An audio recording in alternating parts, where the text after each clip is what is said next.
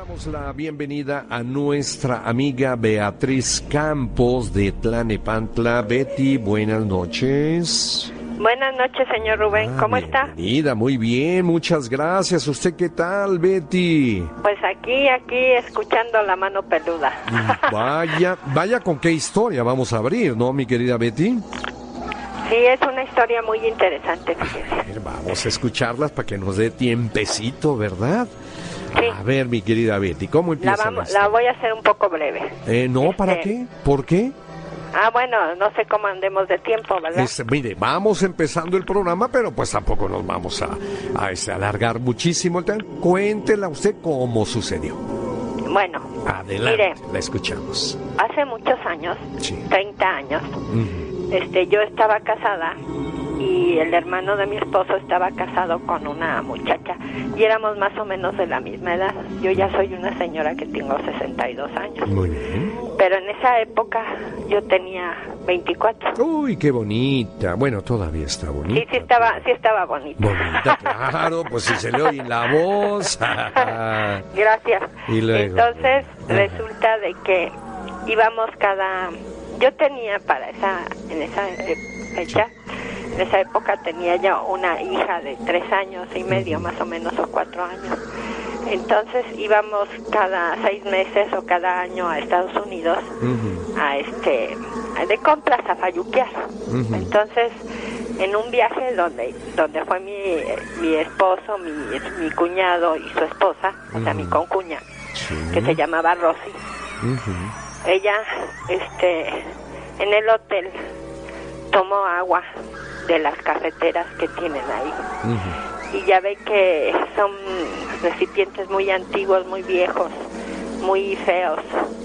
Entonces era un hotel bueno, no era un hotel así feo, ¿no? Pero pues los utensilios estaban mal. Entonces nos despertamos y yo le dije, no tomes agua de ahí. Agarró agua de la llave y la puso calentar y le dije, no tomes agua de ahí, mejor ahorita ya vamos a ir a desayunar al restaurante y te tomas un café. Y me dijo, no, es que yo quiero tomarme un café de una vez. Le dije, está bien.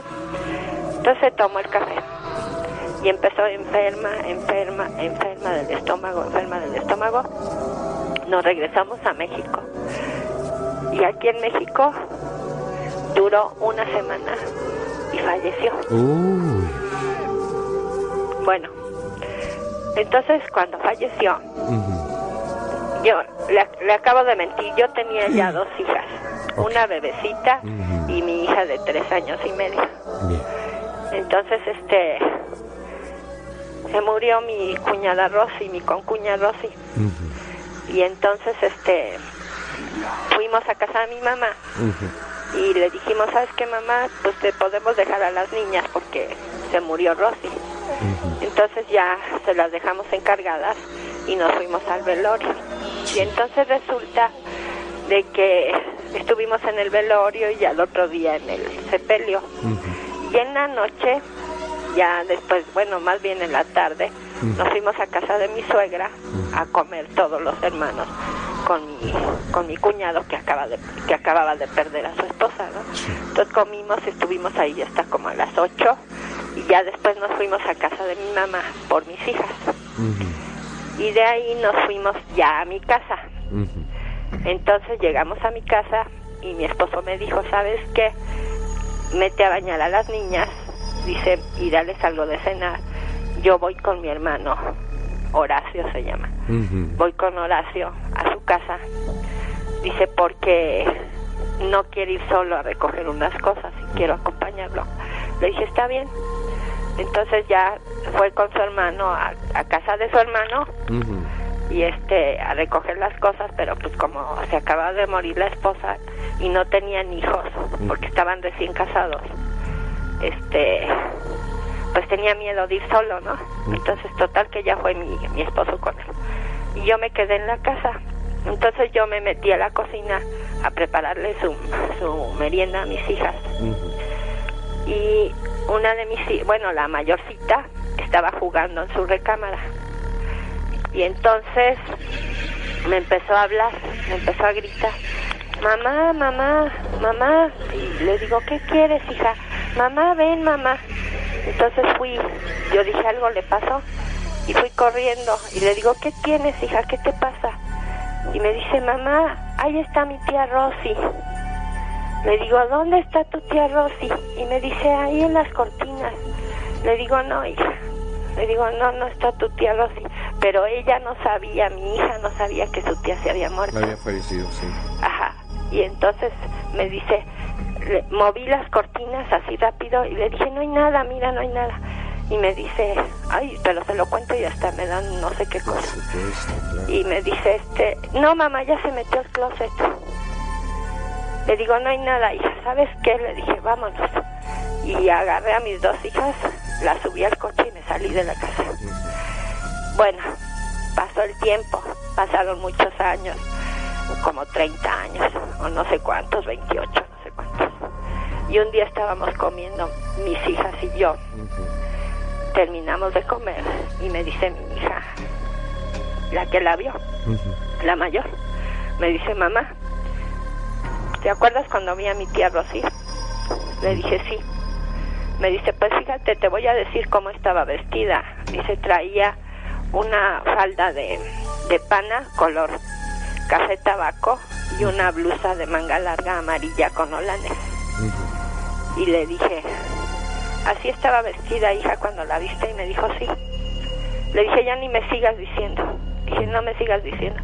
Porque así vestida fue como la sepultamos. No. Y esto es real, señor Rubén. Claro.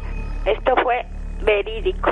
Mi sí. hija todavía dice que se acuerda cuando vio a su tía. Y dice que su tía le, le movía la mano y le decía adiós. Y le decía adiós. ¿Cómo ve, señor Rubén? Ay, Dios santo, como para no creerlo. Sí, ¿Verdad? para no creerlo.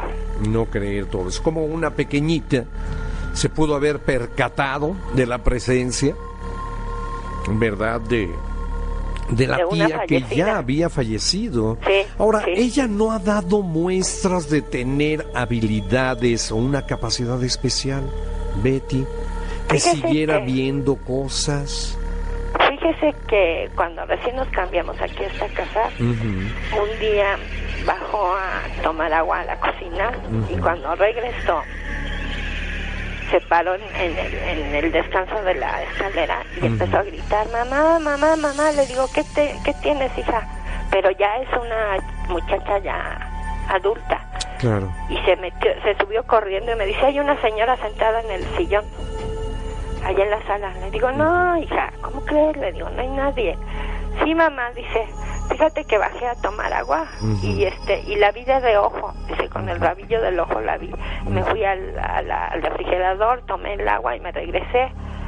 Dice, y la volví a ver, dice, pero yo dije, no, pues es mi imaginación.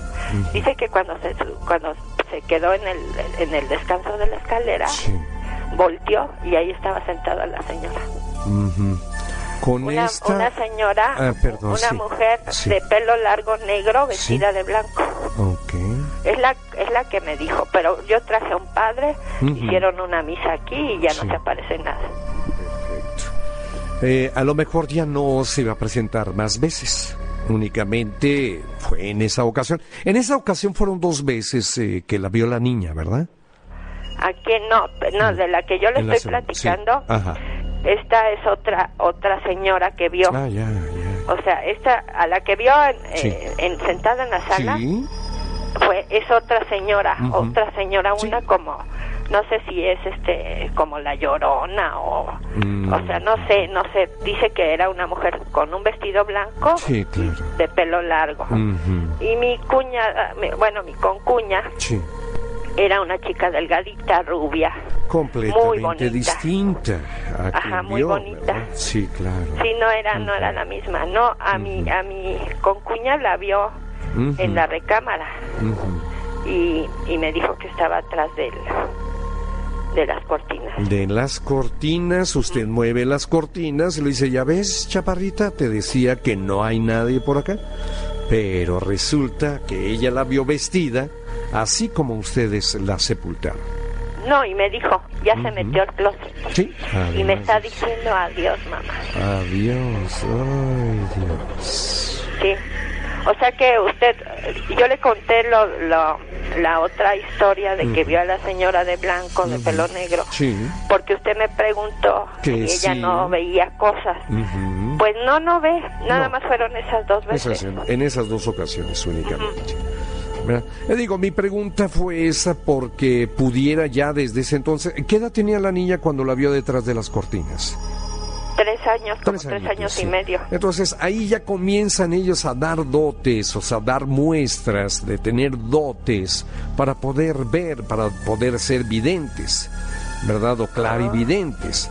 Pero me dice, me cuenta la de la chica vestida de blanco, cabello largo, sentada, eh, que pudo haber sido la llorona.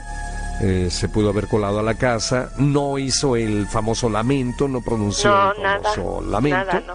No No. podemos saber si sea la llorona, ¿verdad? Pero de que hubo una aparición y que la nena se dio cuenta, ¿a qué edad eh, se dio cuenta? Eh, ¿Qué edad tenía cuando vio a Cuando esta vio a la de del, a Sí. la del vestido blanco, Sí. Ujú. este tenía ya como 20, como 24 No, años. había pasado mucho tiempo, Sí, ¿verdad? 19 años. Sí, sí. Para ser exactos. sí. Vaya, mi querida Betty, pues sí pues que... esa es la historia. No, Y- hombre, pues sí. Y este y bueno, tengo otro relato así pequeñito. Venga, me, de una me vez, me da oportunidad Claro de que sí, mi Betty, claro Pues que sí. fíjese que nosotros Sí, vivíamos en Valle Dorado, muy bien. pero alquilábamos una casa. Sí, Y entonces un- en esa casa se sentía así como vibra media fea. sí. Y entonces un día en la noche nos acostamos a dormir, mi esposo y yo, y eran como las 4 de la mañana. Y nos levantaron la cama ujú. Como de un más o menos un metro de... Oh, del piso, ¿Del un piso? metro, sí. Y nos dejaron caer, pero de los pies, Mm, nada más de los pies. Nada más de los pies. Y nos dejaron caer, señor Rubén. Obviamente se cayeron ustedes al piso. No, no, no. No se No, cayeron. nada más levantaron la, de La los cama, pies, Sí. la cama la levantaron y la dejaron caer. Ok. Entonces mi esposo y yo pues, estábamos dormidos, Sí. le digo que eran como las 4 de la mañana, y nos despertamos y mi esposo no cree en estas cosas. ¿no? Obvio, sí. Entonces se paró y me dijo, trae un, un, un, este rosario, vamos a echar Vamos agua bendita y vamos a rezar. Claro. Ese es el relato, señor Rubén. Ay, Dios santo. En Valle Dorado, ahora ya viven ustedes en otro lado. Nosotros ya vivimos Se cambiaron de casa. Dijeron, Sí, no, está, está casa". muy fea esta casa. Bueno, no está fea la casa, sino de que se percibe una mala vibra, o sea, una, una energía, un ambiente muy pesado. Hacía frío, ¿verdad? Fíjese que sí era una Era casa que hacía frío y este en unas partes era oscura, pero nosotros nada más la estábamos rentando. Ajá. sí. No, no, no, no era de nosotros, No era de nada más la ya. Entonces, este, este, pero sí cuando nos cambiamos, Sí. sí, sí decía mi hermana que ella me ayudó a lavar la casa, entonces subió una manguera a Ok. las escaleras y Ujú. me decía, y yo le dije, ahorita vengo, voy al Oxxo, voy a comprar un jabón y cosas así. Muy bien. Entonces mi hermana me dijo, ay, cuando te fuiste sentía yo como que me querían empujar de la escalera. Le digo, no, hombre, eso no existe. Ah, Pero digo, yo le dije, no existe, eso no existe. Pero después de lo que nos pasó de por la supuesto. cama, Claro. como que ya dije, no, pues está medio raro aquí. Yo creo que mejor nos vamos a comprar una casita. Sí, sí, nos Bueno. fuimos y nos compramos una casita. Bendito sea. Efectivamente, sí. Qué bueno, Betty, pues muy interesantes sus historias. Muchas gracias por haber llamado. Gracias, señor Rubén, por atenderme. Este, le deseo una buena noche, que la pase muy gracias. bien, que duerma tranquilo, Eso. que duerma bien Eso es y que Dios lo acompañe. Igualmente, mi Betty, muchas gracias, ¿eh? Buenas noches. Hasta luego, buenas noches. Hasta luego. La mano peluda.